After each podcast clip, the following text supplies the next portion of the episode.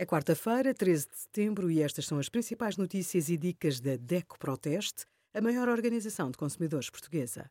Hoje, em DECO.proteste.pt, sugerimos como preparar o regresso às aulas de acordo com o novo calendário escolar, ervas aromáticas, guia para plantar e usar e os resultados dos testes a 66 colunas Bluetooth. Os consumidores não estão nem muito nem pouco satisfeitos com as seguradoras. Pelo menos foi o que revelaram no inquérito anual de satisfação da DECO Proteste.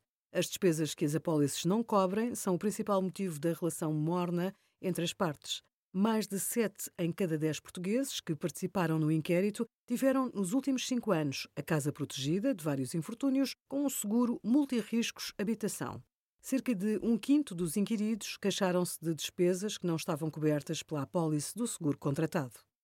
Obrigada por acompanhar a DECO Proteste, a contribuir para consumidores mais informados, participativos e exigentes. Visite o nosso site em deco.proteste.pt.